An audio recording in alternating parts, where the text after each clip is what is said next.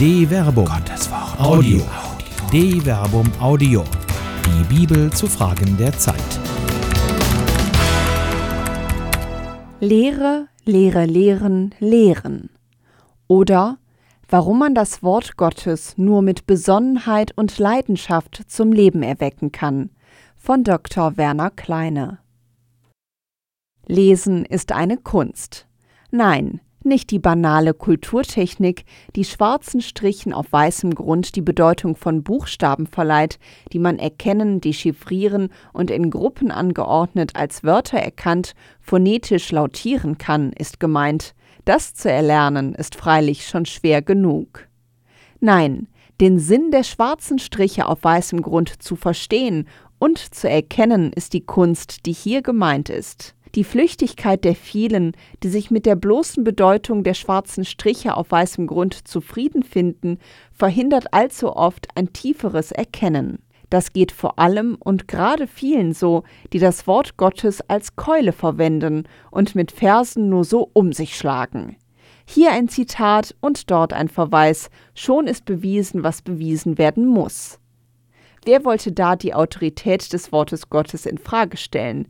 Es steht doch so geschrieben. Begreift ihr denn nicht? Tatsächlich musste sich schon der frisch Auferstandene mit der intellektuellen Blindheit seiner Jünger herumschlagen. Die Emmaus-Jünger etwa schienen durchaus mit den messianischen Verheißungen des Propheten vertraut gewesen zu sein. Die Erfahrung des Kreuzestodes Jesu aber ist zu massiv, um jetzt den Blick weiten zu können. Die Trauer legt sich wie Pech auf Herz und Verstand. Und weil einfach nicht sein darf, was nicht sein kann, ist es nur natürlich, dass sie die Nachricht der Frauen vom leeren Grab zwar in Aufruhr, aber doch nicht in Glauben versetzt. Und so setzt der Auferstandene an, ihnen den Sinn der Schrift zu erschließen. Ihr Unverständigen, deren Herz zu träge ist, um alles zu glauben, was die Propheten gesagt haben, musste nicht der Christus das erleiden und so in seine Herrlichkeit gelangen? Und er legte ihnen dar, ausgehend von Mose und allen Propheten, was in der gesamten Schrift über ihn geschrieben steht. Lukas Kapitel 24, Vers 25 bis 27. Der Text suggeriert eine umfassende Exegese, die nichts Relevantes auslässt, eben angefangen von den Propheten und allen Propheten bis hin zur ganzen Schrift, also vom Anfang bis zum Ende einfach alles. Aber auch das reicht nicht. Erst das Brot nehmen, das Sprechen der Lobpreisung und das Brechen des Brotes wird ihnen die Augen öffnen. Erst jetzt sagen sie, brannte nicht unser Herz in uns, als er unterwegs mit uns redete und uns den Sinn der Schriften eröffnete? Lukas Kapitel 24, Vers 32. Mit brennendem Herzen. Im Nachhinein erst erkennen die Emmaus-Jünger, dass ihnen die Herzen brannten. Der Trauerschleier musste erst verglühen, bevor sich das Verständnis der Schrift wie ein Flächenbrand ausweiten konnte. Mit brennendem Herzen brechen sie unverzüglich auf, um den anderen von ihrer Erfahrung zu berichten. Eines nämlich wird in dieser Erzählung deutlich. Exegese ist Leidenschaft, eine Aufgabe, die man wahrhaftig nur mit brennendem Herzen vollziehen sollte, will man dem Wort Gottes, dessen Macht immerhin ganze Universen ins Dasein zu rufen imstande ist, auch nur annähernd gerecht werden. Das Wort Gottes ereignet sich nicht für blutleere Disputationen. Wer mit Gott und seinem Wort ringt, dem wird es wie dem Stammvater Jakob ergehen. Er wird verwundet werden, Segen empfangen und als ein anderer aus diesem Ringen hervorgehen. Nicht mehr Jakob wird man dich nennen, sondern Israel, Gottesstreiter, denn mit Gott und Menschen hast du gestritten und gesiegt. Genesis Kapitel 32, Vers 29. So mit Gott zu ringen ist in der Tat nicht ungefährlich. Man muss wachsam und auf Überraschungen gefasst sein. Wer hier träge eingefahrenen Verfahrensweisen folgt, spielt wohl mit seinem Leben. Zumindest wenn man Jakob, der jetzt Israel, Gottesstreiter heißt, glauben darf. Ich habe Gott von Angesicht zu Angesicht gesehen und bin doch mit dem Leben davongekommen. Genesis Kapitel 32, Vers 31. Führe uns nicht in Versuchung. Die Versuchung ist freilich gerade für die groß, die glauben, im Umgang mit dem Wort Gottes geübt zu sein. Wenn das lodernde Feuer des Verliebtseins zur wärmenden Glut alltäglicher Liebe geworden ist, gilt es, diese Glut zu nähren. Wer das nicht tut, dessen Liebe wird zu Asche erkalten. Ihm ist die Leidenschaft geflohen. Träge führt er Worte der Liebe im Mund, aber niemand nimmt ihm mehr das Bekenntnis ungeküsster Lippen ab. Wo der Liebe die Taten abhanden kommen, wird sie kalt, schwer, lästig und auch eklig. Müde geliebt bleibt man irgendwie noch zusammen. Man hat sich halt aneinander gewöhnt. Die Leidenschaft, die Passion, das Leben aber ist zu Asche zerfallen. Aus Asche kann keine Glut mehr entstehen. Anders hingegen ergeht es dem großen Völkermissionar Paulus, der allen Widrigkeiten zum Trotz mit bisweilen streitbarer Leidenschaft das Wort Gottes in aller Welt verkündet. Eine Leidenschaft, die ihm hin und wieder den Vorwurf eingetragen hat, er sei wohl von Sinnen. Wenn wir nämlich von Sinnen waren, so geschah es für Gott. Wenn wir besonnen sind, geschieht es für euch. Denn die Liebe Christi drängt uns, da wir erkannt haben, einer ist für alle gestorben, also sind alle gestorben. 2 Korinther Kapitel 5, Vers 13 bis 14. Das Zitat führt sehr schön die zweite Versuchung vor Augen, die die befallen kann, die einen häufigen Umgang mit dem Wort Gottes pflegen. Neben der erkalteten Liebe kann es auch zu unablässiger Schwärmerei kommen, jenem Fundamentalismus der frisch Verliebten zu eigen ist, die sich als alleinige Mittelpunkt der Welt wähnend, alle und alles andere nur noch zu mehr oder weniger bedeutungsvollem Zierat des eigenen Liebesrausches degradiert. Es ist gut, dass solches Verliebtsein irgendwann zu echter Liebe wird. Von einem Strohfeuer kann niemand leben, von echter Glut schon. Die aber, die das Strohfeuer am Leben halten wollen, dürfen keinen Zweifel zulassen. Auch sie erfassen den tieferen Sinn des Wortes Gottes nicht, weil alles nur so gelten darf, wie es da steht, schwarz auf weiß. Dazwischen gibt es ebenso wenig, wie es eine Alternative für den Rausch des Verliebtseins gibt. Allein, Verliebtsein ist ein psychotischer Zustand, der tolerabel ist, weil er vergeht. Lässt man seine Metamorphose zu echter Liebe nicht zu, wird er zu einer Krankheit. Deshalb mahnt Paulus Besonnenheit an. Mit Leidenschaft und Besonnenheit.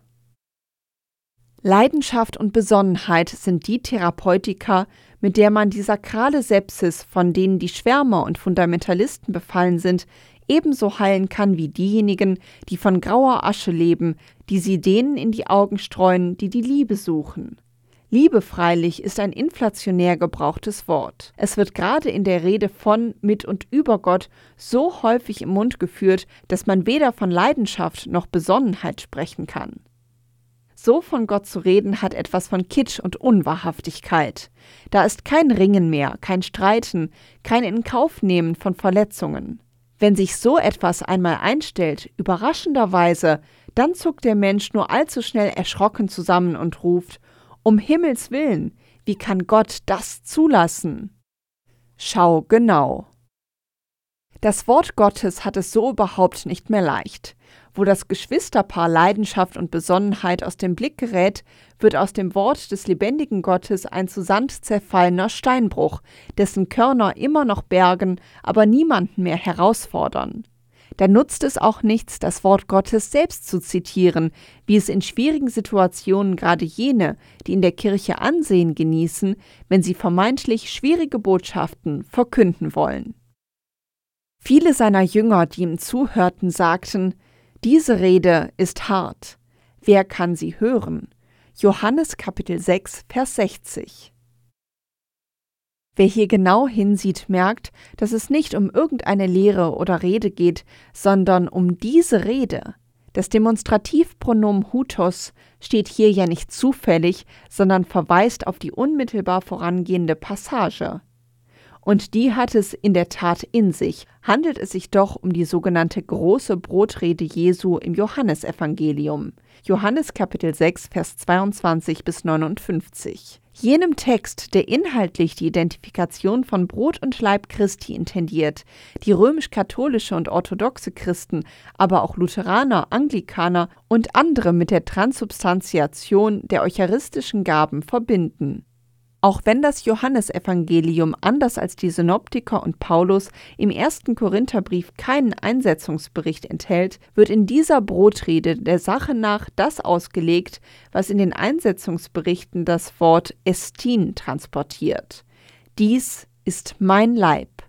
Nicht im Sinne einer Bedeutung, sondern einer Identifikation. Tatsächlich überbietet Johannes das noch. Ich bin das lebendige Brot, das vom Himmel herabgekommen ist. Wer von diesem Brot isst, wird in Ewigkeit leben. Das Brot, das ich geben werde, ist mein Fleisch für das Leben der Welt. Johannes Kapitel 6, Vers 51. Das griechische Wort Sarx meint Fleisch im unüberbietbar materiellen Sinn. Da ist nichts mehr, was man schwärmerisch symbolisch verbrämen könnte.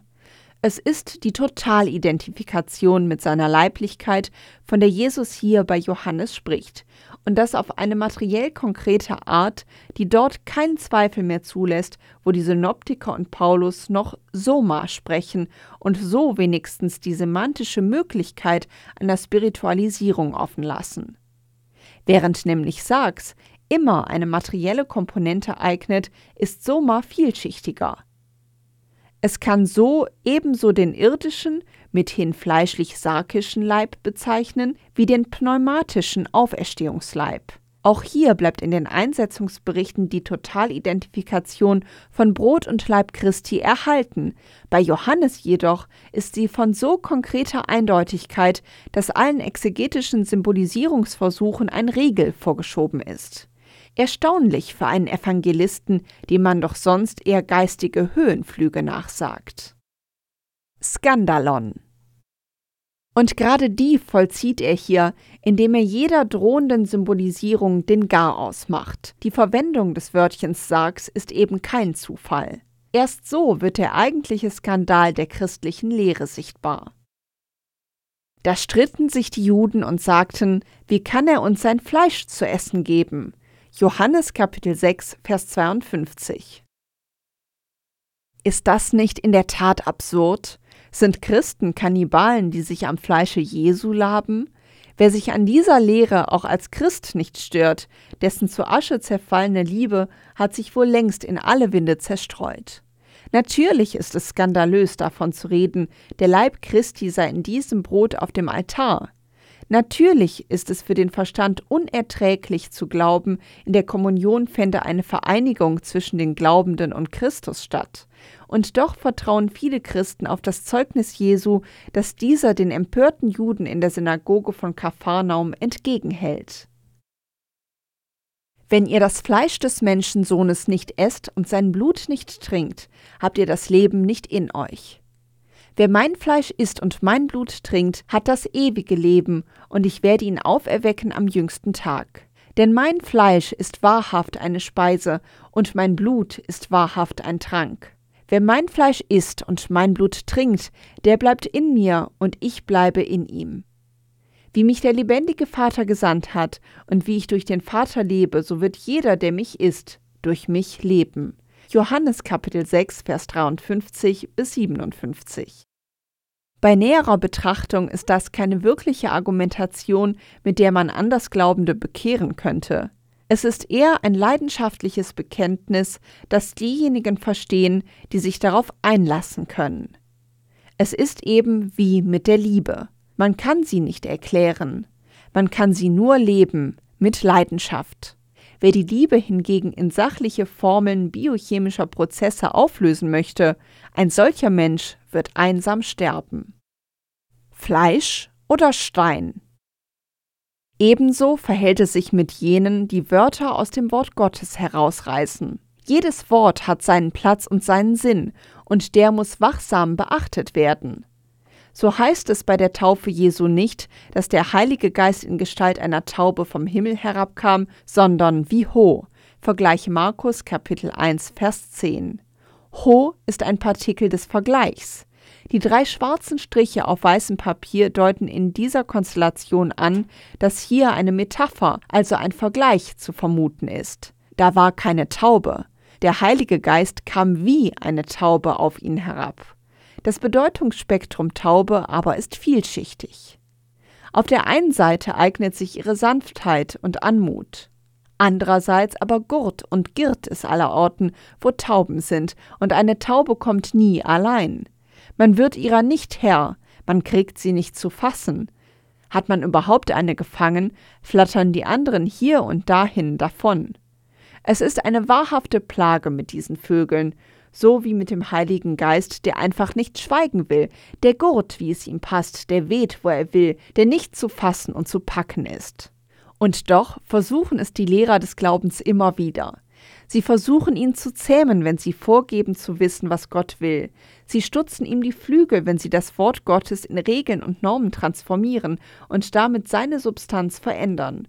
Und sie rupfen ihm die Federn aus, wenn sie das Wort Gottes aus dem Zusammenhang reißen. Dabei heißt es doch Wort Gottes und nicht Worte Gottes.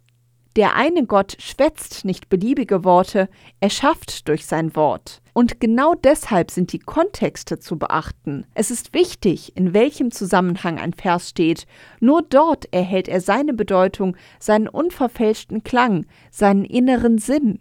Reißt man ihn aus dem Zusammenhang heraus, erkaltet sein Leben und er wird zu einem Stein, mit dem man zwar nichts Neues mehr schaffen, immerhin aber jemanden totschlagen kann. Lehre lehren. Die Bibel sagt dies, die Bibel sagt jenes, und genauso sagt die Bibel nichts. So wie nach einer Reihe von Fragen auch Kardinal Robert Sarah jüngst einen Vers aus dem Kontext der großen Brotrede des Johannesevangeliums heraussezierend zitiert. Er schaut uns direkt in die Augen und fragt jeden von uns, wirst du mich verlassen? Wirst du aufgeben, den Glauben in all seiner Fülle zu lehren? Wirst du den Mut haben, meine wahre Präsenz in die Eucharistie zu predigen?